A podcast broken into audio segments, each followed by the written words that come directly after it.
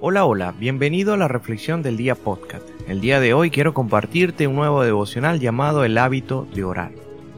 El pasaje guía para este devocional lo encontramos en Lucas 11.1. Dice así. Aconteció que, estando Jesús orando en cierto lugar, cuando terminó uno de sus discípulos le dijo, Señor, enséñanos a orar, como también Juan enseñó a sus discípulos. El hábito de orar fue una de las características que Jesús pudo mostrar en su ministerio e implica esa decisión de poder buscar al Señor para alabarlo, agradecerlo, para confesar nuestras iniquidades, para interceder por otras personas y para presentar peticiones personales al Señor. El Señor nos mostró cómo orar. Los discípulos en ese momento se escucharon a escondidas cuando Jesús estaba orando y estaban tan contentos, tan emocionados por lo que habían escuchado que pidieron que éste le enseñara a orar. Y ahí está la clave.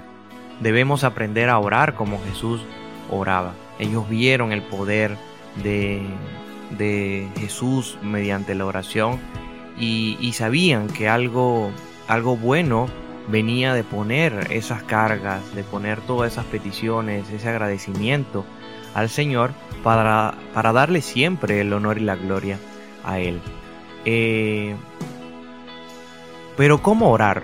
Jesús nos enseña que podemos hacerlo muy temprano en la mañana, como referencia a Marcos 1.35, o, o muy de noche, o algunas veces haciendo tipo vigilia, como dice Lucas 6.12. Y también nos podemos preguntar eh, las formas, como Jesús llevó a cabo eh, cada una de las oraciones. Él oró por personas y con personas. Eh, como referencia, por ejemplo, Lucas 9:28. Aconteció como ocho días después de estas palabras que tomó consigo a Pedro, a Juan, a Jacobo y subió al monte a orar. Ah, muchas veces podemos nosotros tomar ese tiempo, invitar a nuestros familiares y amigos para orar con ellos y por ellos es un importante hábito que no debemos dejar de, hacer. Pero otras características que podamos decir es que Jesús oró continuamente y de diversas maneras.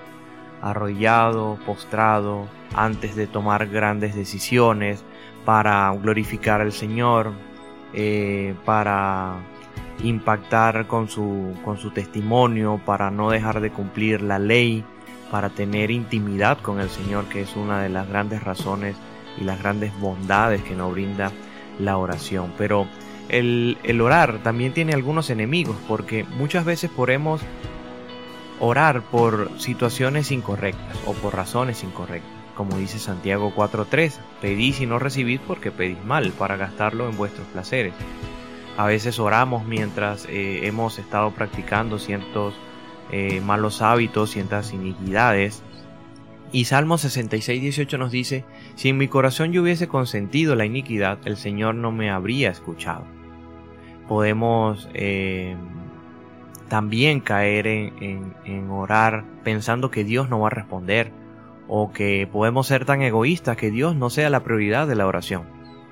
Podemos orar inclusive sin haber perdonado a otras personas. Entonces esos son enemigos que muchas veces eh, nos interrumpen la forma correcta de poder orar. Y es necesario hacer hábito de la oración.